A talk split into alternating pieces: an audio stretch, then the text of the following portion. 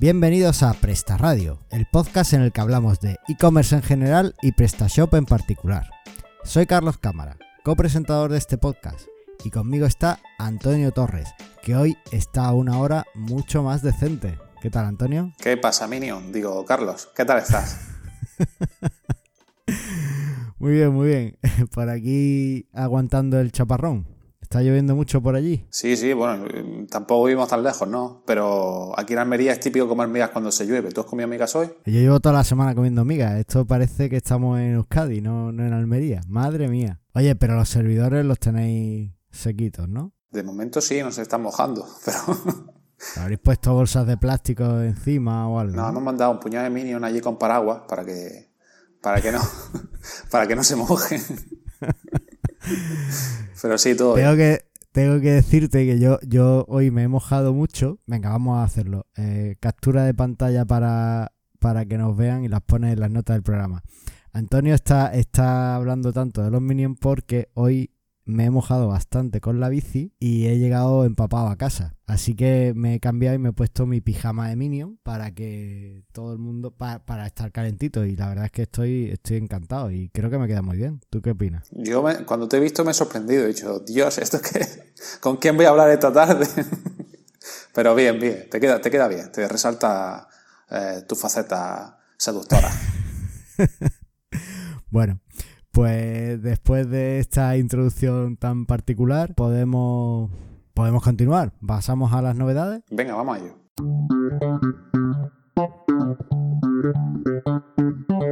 Bueno, vamos a empezar con algunos datos del Black Friday. Lo primero, ¿se cayeron muchos servidores? La verdad es que caerse, caerse no se nos cayó ninguno. Entonces eso ya es un éxito pero ralentizarse sí, porque siempre hay mucho tráfico y la gente no se lo espera. Y bueno, entran más visitas de lo que, de lo que se espera y siempre se ralentiza un poco la página web. Pero bueno, siempre tenemos aquí a los técnicos que, que lo resuelven en poco tiempo. Por lo tanto, no fue, fue un día un poco ajetreado, pero, pero sin ninguna incidencia grave. Pues te voy a dar algunos datos para que tiembles un poquito de pensar o de agradecer que no, que no estabas en la piel de los, de los técnicos de, de estas tiendas. Mira, Amazon superó 1,4 millones de pedidos en el Black Friday. Eso si echas las cuentas, son 16 pedidos cada segundo. Madre mía, eso sí son pedidos, no los que tenga. Eso es lo que quisiese yo para mi tienda, ¿eh? Hombre, obviamente es en un día, pero es un día estupendo. Yo creo que es un día que te resuelve un año. Te resuelve. Para mí me jubila ya eso. 16 pedidos por segundo. En un día ya te puedes ir a vivir a las Bahamas si quieres, porque no es. Totalmente. Y después, pasando un poquito, está buscando algunos datos del panorama nacional. El marketplace de mascoteros, que es solo de, de productos para mascotas y bueno, tiene también eh, cosas incluso para caballos, eh, para, animales en general, ¿vale? Ha vendido un 80% más que el año pasado en este Black Friday. Y la cesta media ha superado, ha estado sobre los 69 euros. Algún día tenemos que hablar de comparadores y los marketplaces y cómo nos ayudan a vender. Mascoteros no tiene productos, sino que eh, son las tiendas que, que, envían sus productos a su feed de productos los que, los que hacen la venta, ¿no? Pero, pero bueno, gracias a ello, pues han vendido un 80% más este año. Pero eso, lo veo demasiado, ¿no? 80%. Sé que este año ha, sido el mejor año, pero un 80% más que el año pasado. Brutal, ¿no? La diferencia que, han hecho. Mascotero es realmente una startup bastante joven. Ah, vale, tiene fuertes inversores detrás, pero no, el año pasado posiblemente no la conocía tanta gente. Y aunque tenga detrás eh, Antena 3 y a medios importantes, pero pero no, no, la conocería tanta gente y este año es cuando ha pegado la explosión, ¿no? Fíjate, un 80% más. Lo hablo un poco de, memoria, pero me ha parecido ver alguna cifra de que hemos, hemos comprado un 69% más en España en Black Friday. Y bueno, otra, por mencionar otra tienda, esta sí es una tienda online 100%. Electrocosto.com ha aumentado un 66% el tráfico que ha recibido y de ese 66, o sea, y de, y de todo el tráfico que ha recibido además, ha tenido un aumento del 71% de las conversiones, que eso es una pasada, eso es convertir mucho. Sí, estamos hablando de casi todo lo que entraba se convertía. eso es genial, ¿no? Vaya, buen plan de marketing han hecho todas estas tiendas para, que haya tantas conversiones, ¿no? Es que yo, yo creo que si ofreces un buen descuento a tus clientes, consigues mucho más que, que lo que estás perdiendo de dinero. Realmente creo que merece mucho la pena hacer una buena oferta de descuento porque puedes conseguir un cliente y, eso merece la pena. Claro, es mejor ganar poco, pero tener muchas ventas que ganar mucho con pocas ventas, porque al final todos esos clientes los puedes fidelizar en tu tienda para que posteriormente sigan comprando. Es un Black Friday realmente es un día para fidelizar clientes, no para todo el beneficio que te vas a sacar, ¿no? Así todo el mundo te conoce y ya le puedes ir vendiendo más, más cosas. ¿Y tú qué has, comprado algo en el Black Friday tú? Pues estuve mirando, pero tenía algunas cosas en mente que eran muy específicas y lo cierto es que cuando tienes algún producto con nombre y apellidos en, la cabeza es más complicado encontrar la oferta que te guste, ¿no? Entonces, pues no, realmente no, no, compré nada. Eh, es lo que pasa, que tenemos cosas ya muy específicas y eso normalmente no, no está en descuento. También leí hace poco que, me parece fue el martes, PC Componentes había vendido, en el, o sea, había vendido más de 200.000 pedidos en el, en el, Black Friday también, que ha sido un, un pedazo de récord para ellos porque 200.000 pedidos en, material eh, informático son bastantes pedidos. Bueno, es que no sé si, supongo que entraste, pero la, página que había preparado PC Componentes y cómo lo había gestionado, yo no llegué a comprar, pero me entraban ganas, estaba genial. Tenía el tema este de las, de las ofertas que iban saliendo cada hora. Y demás, y a mí me pareció muy chulo lo que hicieron. Creo que fue una campaña de marketing estupendo.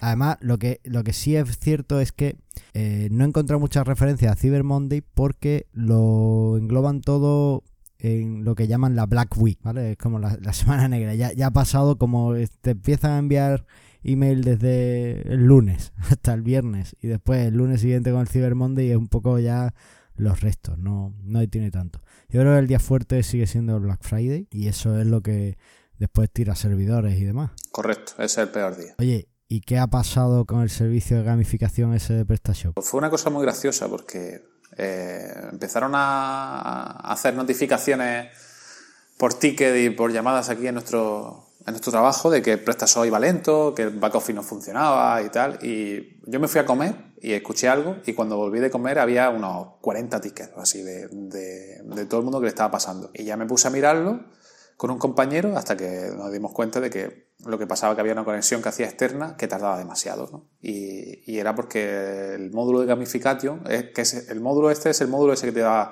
mostrando la, la, estrella de cuando haces algo bien y te va dando como, como valoraciones, ¿no? De que genial que haya tu primer pedido y cosas así. Es el módulo de gamification. Pues hacía una petición a gamification.prestasoft.com y esa web o esa URL estaba caída. Entonces, el tiempo de conexión hacía un file content a esa URL para descargarse un CSS y un XML, al estar caída tardaba demasiado tiempo. Y ahí estuvimos investigando hasta que dijimos, es esto, lo capamos en, el módulo para probar y funcionó. Yo puse un tweet eh, para que la gente lo supiese, mencionando a PrestaShop, y PrestaShop me, respondió y, y, me dijo que, estaban, que lo sabían, que estaban con la incidencia y ya lo habían solucionado. Y entonces le pregunté que, dónde estaba la solución. Y me dijeron que, la solución era justamente lo que habíamos hecho, ¿no? Quitar directamente, desactivar el módulo para que no hiciese esa petición. Así que fue una caída durante 4 o 5 horas que tuvieron, pero no fue tampoco. Lo único que pasaba es que le iba lenta el back office, ¿vale? Pero por lo demás tampoco había mucha, mucha más importancia. ¿Tú lo llegaste a saber en directo en el problema? No, nosotros tenemos ese módulo desactivado. desactivado claro. Porque no, no le encontramos utilidad. Entonces siempre lo tenemos desactivado. Claro, lo que pasa es que mucha gente lo tiene activo porque te viene por defecto y no saben ni cuál es, ¿no? Entonces lo dejas ahí. Pero la verdad es que ese tipo de módulos no merece la pena tenerlo activo porque lo único que te puede hacer es ralentizar la tienda para, que pasen cosas como este. Por lo tanto, si lo tenéis, eh, desactivarlo porque a no ser que os guste que os vaya diciendo los pedidos que, y os vaya dando estrellas y demás, por lo demás, no, no merece mucho la pena. Hombre, puede tener sentido si alguien realmente utiliza la, la gamificación y el sistema ese de recompensas por estrellitas le, funciona o quiere ver un poco cómo lo está haciendo. Pero yo es que no suelo confiar en las herramientas automáticas que tienen que gestionar cosas humanas. Entonces, bueno. Bueno, no está, no está mal, pero hay que notar de que no fue un ataque a, a PrestaShop. Parece ser que a ellos se le, se le cayó por algo por algo que hicieron o algo que estaba. No, pero no, no atacaron, porque si hubieran atacado, hubieran atacado a toda la, a la URL principal, no a esa, ¿vale? Y, y hablando de ataques, según he leído, está, está aumentando significativamente el ataque. ¿Qué, ¿Qué, has visto tú sobre eso? Bueno, básicamente que han aumentado bastante los ataques contra las aplicaciones web, los ataques de hackers, ¿vale? Que quieren pues entrar en nuestro sistema y liarnos la parda. Eh, básicamente, además, ha habido un aumento del 30% de, de ataques contra aplicaciones web. Una tienda online es una aplicación web, así que sí, eh, tenemos que preocuparnos relativamente, ¿vale? Una cosa muy curiosa de, de este dato es que los ataques que yo siempre he visto en, mis sitios venían de Rusia, de China, de servidores así alejados, o de, de, Oriente, de Oriente, ¿no? Pero ahora están viniendo principalmente de Estados Unidos. Ha habido un aumento de, la cantidad de ataques que vienen desde Estados Unidos. Entiendo que es porque eh, en algún caso o están eh, capturando muchos servidores allí o bueno, directamente hay mucha más gente, entonces es normal que haya más ordenadores y es normal, por tanto, además, que los hackers utilicen los ordenadores de Estados Unidos para, atacar los demás países, ¿no? Sobre todo si otros países como Rusia o, o China pues están poniendo medidas contra los hackers. Y una cosa que sí tenemos que tener en cuenta es que un tercio de los ataques son por eh, un ataque que se llama de inyección SQL.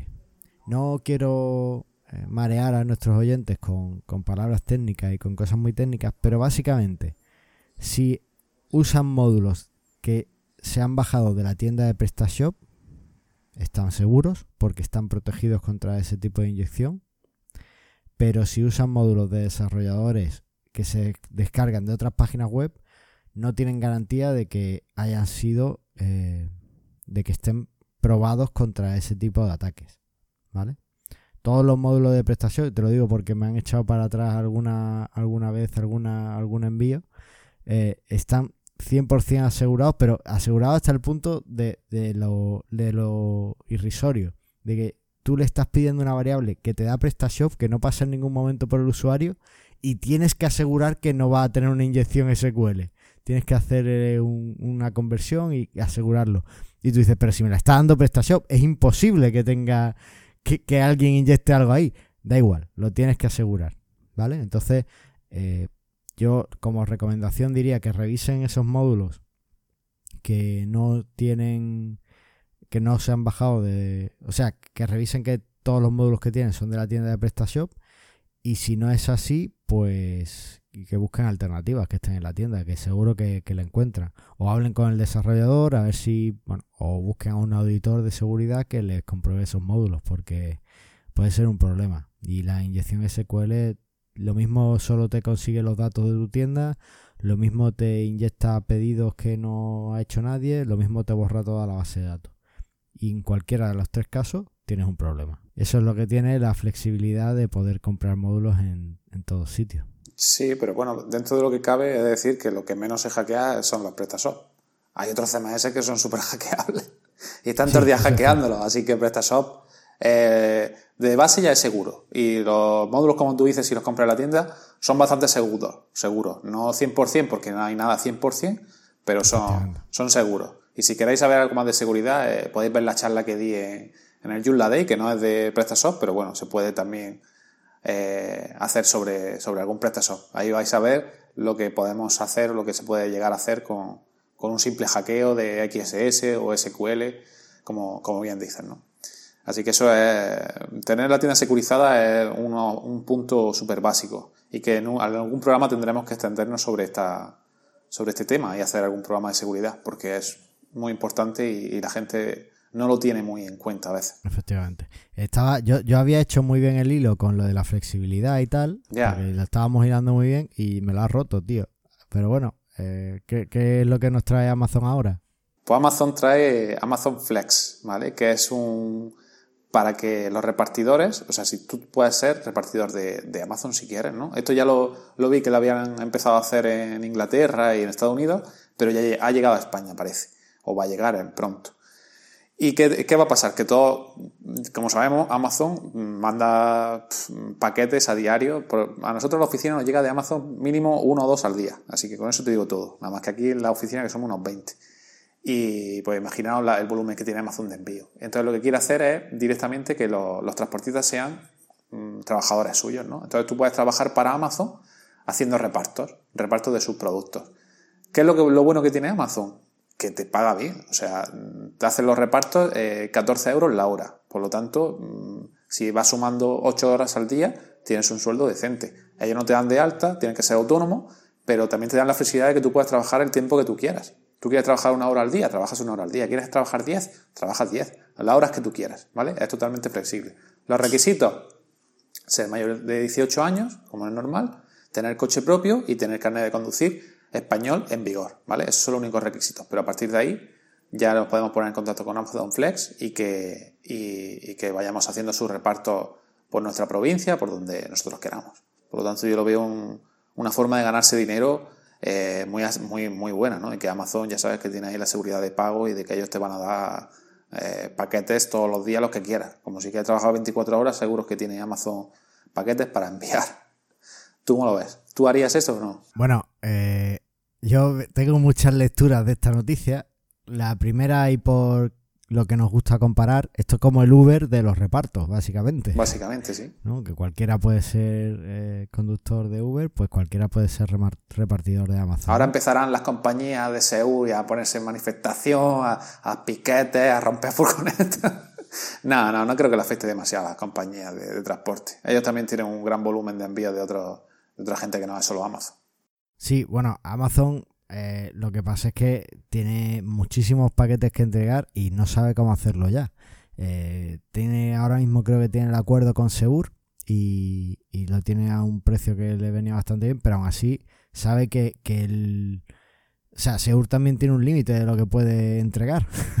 Por muchas franquicias que, abran en, en España, pues tienen un límite. Entonces, claro, pues ha decidido ayudar un poco con, con Amazon Flex, ¿no? Eh, eh, acuérdate que hemos dicho que eh, hicieron 16, llegaron a 16 pedidos por segundo. Claro, ya ves. Con lo cual, hay un límite en lo que pueden entregar. ¿Qué es lo que sucede? Que yo le veo otras implicaciones y son implicaciones de seguridad. No tanto del pedido como, yo que sé, que, venga una persona que, no sé, que no tenga buenas intenciones. Es verdad que cualquier repartidor pues, puede, ser un asesino en serie, ¿no? Pero, pero bueno, no, en, confías en cierto modo en una persona que está en una empresa que eh, supones que tiene una trayectoria y tal. Ahora que cualquiera pueda ser repartidor y no sé, lo veo lo veo ahí un poco un poco cogido por, por pinzas. Se nos está yendo esto del de, de las empresas colaborativas un poco de las manos, creo yo. Pero bueno, es verdad que Amazon tiene un problema y está buscando mil y unas formas para para solucionarlo. Eh, eh, jugó con los drones, que parece que no le terminó de funcionar, básicamente porque a ver cómo le dices a un dron que, que entregue en el bloque 7 ático D. Bueno, el ático todavía se puede, pero en un primero, a ver cómo lo hace. el tercero C del bloque 7 de, de la barriada que tiene cinco puertas, ¿sabes? Entonces, eh, bueno, pues eso no le funcionó y ahora pues está jugando con esto. Bueno, y viste, ¿viste la, cerradura esa que, iban a implementar para que el, repartidor pudiese abrir la casa de, forma ah, automática. Bueno, era mejor todavía, le daba, le da, pues ya combina, combina la cerradura esa con un Amazon Flex y ya tenemos aquí. No, no, pero, pero fue, fue hackeada en dos horas. La sacaron y la hackearon en dos horas. O sea, cualquiera ya te puede abrir la casa si tenía el aparato ese. Así que no, no han llegado a sacarlo. Me parece que fue un desarrollador de Almería, ¿no? O algo así escuché.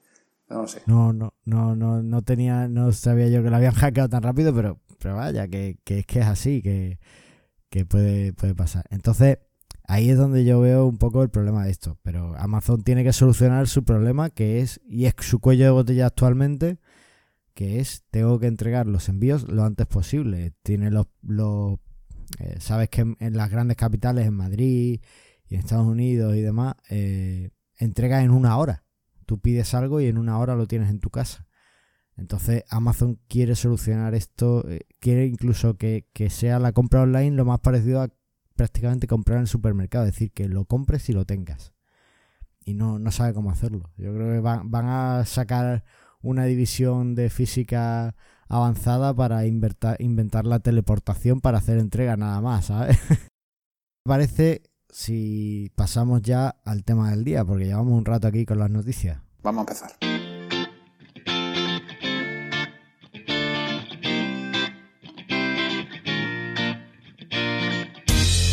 ¿De qué quieres que hablemos hoy? Ya que estábamos hablando un poco de seguridad, vamos a seguir con ello. Vamos a hablar qué es un SSL. Explícanos qué es un SSL, para que no lo sepa. A los ingleses les encantan las siglas. Entonces, por eso todo lo que tenemos, HTTP, sí, sí, sí, son siglas al final. Y bueno, básicamente un certificado SSL, certificado que puedes comprar, es un pequeño, una opción que puedes comprar dentro de tu hosting, que lo que garantiza es que le garantiza a tus compradores que todas las páginas web de tu sitio que están viendo son de tu sitio realmente y son de tu empresa. ¿Y cómo hace esto? Bueno, pues con un pequeño fichero encriptado que se instala en el servidor y cuando el usuario accede a tu página web le sale en la barrita de direcciones un candadito, ¿vale? Y en ese candadito, que suele ser verde si es un certificado correcto, pues te da los datos de la empresa, ¿vale? Entonces es una forma de garantizar a tus visitantes que la página web que están viendo es de esa empresa, porque hay una entidad que es la entidad certificadora que certifica, le ha dado ese fichero y entonces pues está garantizado que lo que estás viendo es de esa empresa. ¿Cómo sabe el navegador que dónde está el fichero o si tiene que buscar el fichero o no? Bueno, pues eh, eso lo sabe porque si os fijáis en todas las páginas web pone http www.mitiendaonline.com. Bueno, pues cuando está eh, la tienda asegurada con un certificado SSL, la HTTP se convierte en HTTPS. Y bueno, y por supuesto veis el, el candadito en el navegador. ¿Qué te parece? Lo he explicado con bastante detalle. Sí, lo ha explicado, lo explicado bien. Ahora te parece, en Chrome te pone hasta es seguro. El candadito verde pone es seguro. O te pone candadito en rojo no es seguro. Eh, Chrome ya está jugando con esto para que para meter miedo a la gente también, porque tampoco hace falta el SSL, depende en qué cosas, ¿no? En una tienda virtual está claro que sí, pero en un blog yo no le veo sentido tener un SSL. ¿Cómo funciona? espera, espera, espera, espera. Dime, dime. No sé no, me parece, me parece muy interesante que has mencionado que en una tienda virtual es necesario. ¿Crees que es necesario entonces en un e-commerce? En un e-commerce es imprescindible. Todo lo que se vaya a manejar datos sensibles, como sean contraseñas, nombre, apellido, DNI, y ya no te digo nada si son tarjetas de crédito. Todo lo que se vaya a manejar con datos que tú no quieras que nadie lo tenga, hay que cifrarlo. Y eso es, para eso es el SSL.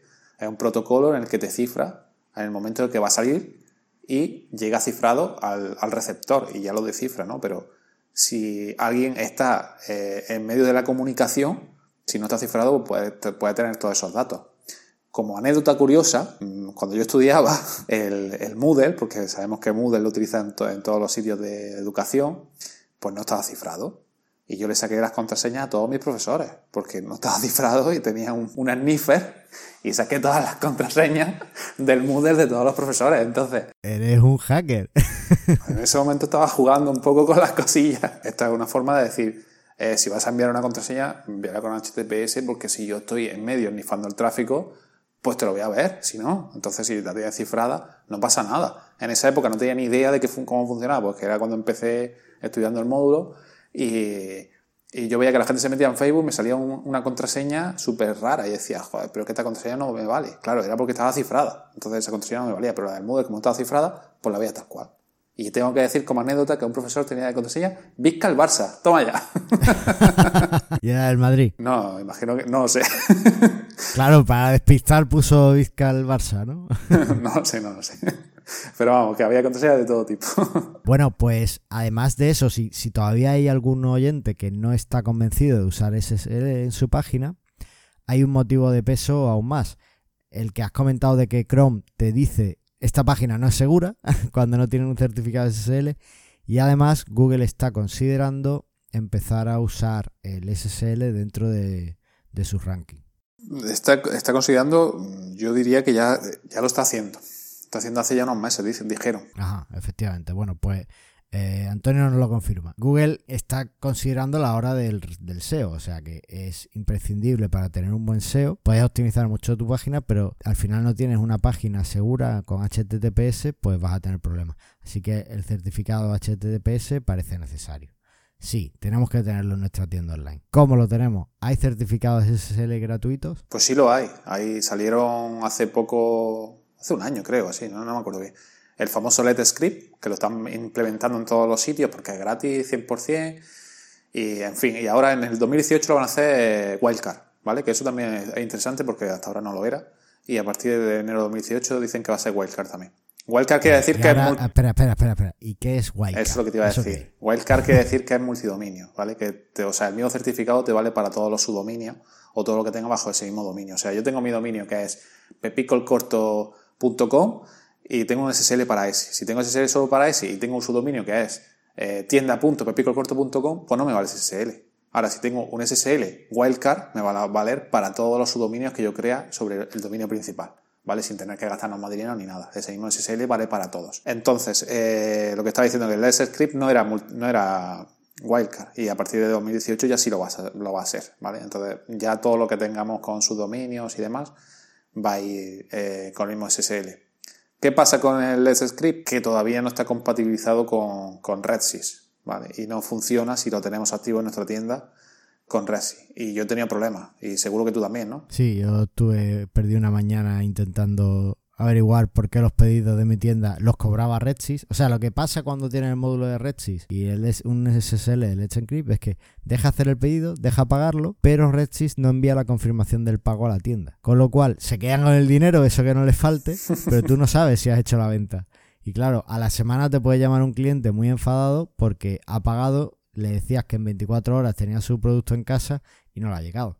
Claro. Entonces, bueno, pues era, era un poco la problemática que tenía. Y después de varias llamadas a Redsys, al servicio de atención al cliente, conseguí que me dieran la clave y, o sea, la clave, el, el kit del problema y era básicamente que el Let's Encrypt no es un certificado SSL que soporte Redsys. Claro. Entonces, pues tuvimos que cambiar un certificado SSL diferente, que son los por lo general, porque creo que no hay otro, son ya certificados de pago. Sí, sí, no, no hay. Solo, solo certifica los de pago ahora mismo, RedSys. Eh, según leí que lo iban a hacer, pero no todavía no. Con, con Let's Script no funciona. A lo mejor en el futuro sí, pero ahora mismo no. ¿Son muy caros? ¿Los certificados? Oye, yo, yo la respuesta la sé. Yo la respuesta es que no, no son caros. O sea, tenemos una tienda online y el certificado más básico que el que necesitamos, necesitamos irnos al, al Wildcard. Eh, son 35. 35 euros al año en la mayoría de los proveedores. La mayoría de los proveedores son 35 al año que si te pones a dividir no son 3 euros al mes, ¿vale? Que para lo que cuesta el certificado es mejor comprarlo y tenerlo asegurado, porque por 3 euros al mes eh, te vale la pena. Aparte que tiene un seguro, el, gratuito no lo tiene. El Let's Script no tiene ningún seguro, pero el de pago sí lo tiene, que son 100.000 dólares, o dependiendo del certificado, ¿no?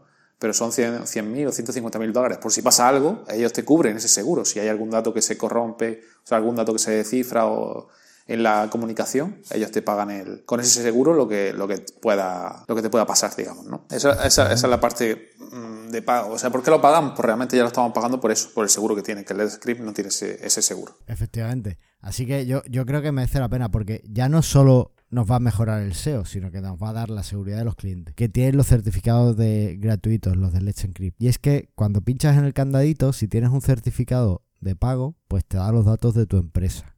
Dice, esta es la empresa tal, que tal, te da unos datos más o menos fiables, puedes confiar en eso. Pero si pinchas en un certificado, en el mismo candadito, en una página certificada con Let's Encrypt, te da unos datos genéricos. Sabes que la, garantía de cifrado es la misma, es decir, la comunicación está cifrada, no te pueden robar las contraseñas como hacía Antonio con sus profesores, pero eh, la, como que queda peor de cara al cliente, ¿no? Entonces, yo cuando alguien me pregunta un cliente me pregunta si, si quiere, si tiene que pagar por el certificado, es que por 3 euros al mes no merece la pena jugarte o jugar con esas cosas, ¿no? Con la confianza. Porque al fin y al cabo estás vendiendo seguridad y confianza a tus clientes, que yo creo que es algo básico, ¿no? Y ya, en el momento como lo está poniendo Chrome o cualquier navegador que lo está haciendo que te pone es seguro o no es seguro, a ver quién compra una tienda que ponga Chrome no es seguro. No va a comprar nadie. Y además es difícil de instalar. La parte del procesor es súper sencillo es nada más que nos vamos a preferencias, no me acuerdo, configuración preferencias, me parece, generales, y ahí tenemos eh, activar SSL, marcamos que sí, y luego nos aparece activar SSL para toda la página, marcamos que sí, y le damos a guardar. Punto, no hay que hacer nada más. Además, es interesante que PrestaShop te comprueba si la página soporta SSL. si vais a, si, si nuestros oyentes van y lo intentan hacer en una tienda que no tiene, que el hosting no, ha instalado el certificado de seguridad, pues no, no les va a dejar porque PrestaShop comprueba si el certificado está y, si no está te dice, eh, quieto, que no hay certificado, no se puede activar. Pero si lo haces en una tienda que sí lo tiene, pues ya sigues el siguiente paso, como bien has explicado, y, y lo tenemos. Así que yo lo veo que no, no, tiene pérdida. Hay que tener un SSL sí o sí. Correcto, hay que tenerlo y instalarlo es súper sencillo y no nos cuesta, nos cuesta 3 euros al mes, digamos, ya está. Pero eso lo podemos meter dentro de, de los costes que nos va a costar nuestra tienda. ¿Qué nos costaría tener una, una puerta de seguridad en una tienda física? Pues mucho más de 3 euros al mes seguro. Eso con los 16 pedidos por segundo se paga en 3 segundos. En uno, con que en el primer pedido ya lo has pagado. Así que yo creo que merece mucho la pena. Entonces, por temas de seguridad y SEO, eh, como decimos, vamos a tenerlo siempre, siempre activo en nuestra tienda desde el primer momento. Es imprescindible. Y no el Script en el caso de PrestaShop. En el caso de otras tiendas o otros, o si no utilizamos RedShift, vale, pero si utilizamos RedShift, no utilicemos Let's Script porque no funciona. Vale, pues yo creo que queda clarísimo. Has hecho un resumen perfecto. ¿Te parece si pasamos al feedback? Venga, vamos a ello.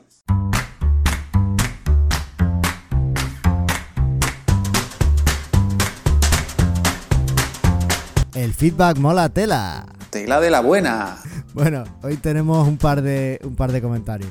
Por un lado tenemos a nuestro amigo José de Móvil Tecno, que en el episodio 7, que está en Evox, nos dijo: Hola amigos, el PrestaShop Ready puede ser una buena opción para alguien que comienza. Aunque desde mi punto de vista y experiencia, yo recomendaría instalar PrestaShop normal en un hosting, que por el precio que tiene el Ready pueden contratar un buen hosting compartido e incluso un VPS económico. Y las ventajas de personalización que tiene son mucho mayores. Y si la tienda les funciona bien, a muy corto plazo lo van a necesitar. Un saludo y hasta el próximo capítulo. Yo opino lo mismo que él. No vale para que, nada. Además, la verdad es que no, no hicimos el análisis, pero me parece muy buen punto esto de que dice que, que por el precio que tiene el Ready puedes contratar realmente un, un buen hosting. Claro.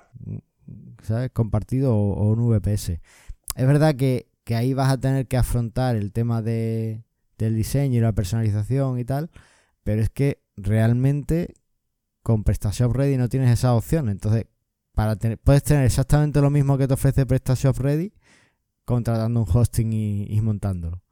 Entonces, sí, la verdad es que no, no, me lo había planteado así cuando, cuando hicimos el episodio. Sobre todo por el precio, ¿no? De costaba, era 14,50€ creo el plan inicial que tenía y por 14,50€ puedes tener con nosotros casi un VPS. Entonces, sí. no merece la pena, casi, ¿no? Ahora, para si estás empezando no tienes ni idea ni cómo se instala PrestaShop, pues a lo mejor te puede valer. Pero si no, yo no lo utilizaría. Bueno. Y por otro lado, tenemos un feedback que es un poco especial, porque no es un comentario, sino que es otro podcast que habla de nosotros. Oh, oh, eso, esto ya está cogiendo otro nivel, ¿eh? Nos vamos a hacer, nos vamos a hacer famosos de aquí a nada, famosos ya. Vamos, nos van a llamar y todo para, para escribir en, en, el blog de PrestaShop, ya te lo digo yo. Yo puede que salga en la próxima película de Gru, mi villano favorito. No, no quiero destapar nada todavía, pero, pero ya me, me han hecho el casting. Bueno, pues es el podcast de, de, Daniel Primo, que es un podcast sobre desarrollo web, se llama Web Reactiva, que yo se lo recomiendo a nuestros oyentes más, más avezados o más avanzados, porque, porque está genial. Y habla de, lo último de, de tecnologías web. ¿Vale? Entonces, bueno, pues nos nombra como. Tiene un episodio en el que habla de podcast sobre desarrollo web y, y nos menciona. Menciona Presta Radio como, como referente en podcast sobre PrestaShop. Así que bueno, pues estamos encantados porque somos muy jóvenes y que ya otros hablen de nosotros, pues nos encanta. Y, sobre todo gente que, que hace un podcast tan bueno como, como Dani. Así que nada, pues muchísimas gracias Daniel por, por el comentario y esperamos seguir avanzando y creciendo. Pues esto ha sido todo. Ha sido un episodio un poco diferente, quizá cortito. No, pero bueno, ha estado, así ha estado tiempo. Es lo justo para sacar el perro por las noches. Eh, pues te pones el podcast y cuando termina el podcast ya puedes volver a casa. Pues esto igual. Así que perfecto. Pues muchas gracias Antonio por estar por ahí. A ti, hombre. Y a ti que nos estás escuchando, te quiero decir que, que, nos encanta escucharte, que tenemos un sistema de comentarios en la página web que todavía no has estrenado. Y lo sé muy bien porque no hay ningún comentario en la página web. Así que entra en prestarradio.com y déjanos un comentario en alguno de nuestros episodios. Si no te gusta la página web, no te preocupes. Nos lo dices, que Antonio la rediseña en un momento. Y te vas a iBox o iTunes y nos dejas un comentario allí y nos das un me gusta y, nos hace nos das todas las estrellitas que puedas y tal y nosotros encantados también no pasa nada. Lo importante no es dónde comentes sino cómo comentes sino que nos comente. Y nada que de verdad que muchas gracias por escucharnos y esperamos eh, sorprenderte en el próximo programa. Un saludo. Y recuerda queremos que vendas más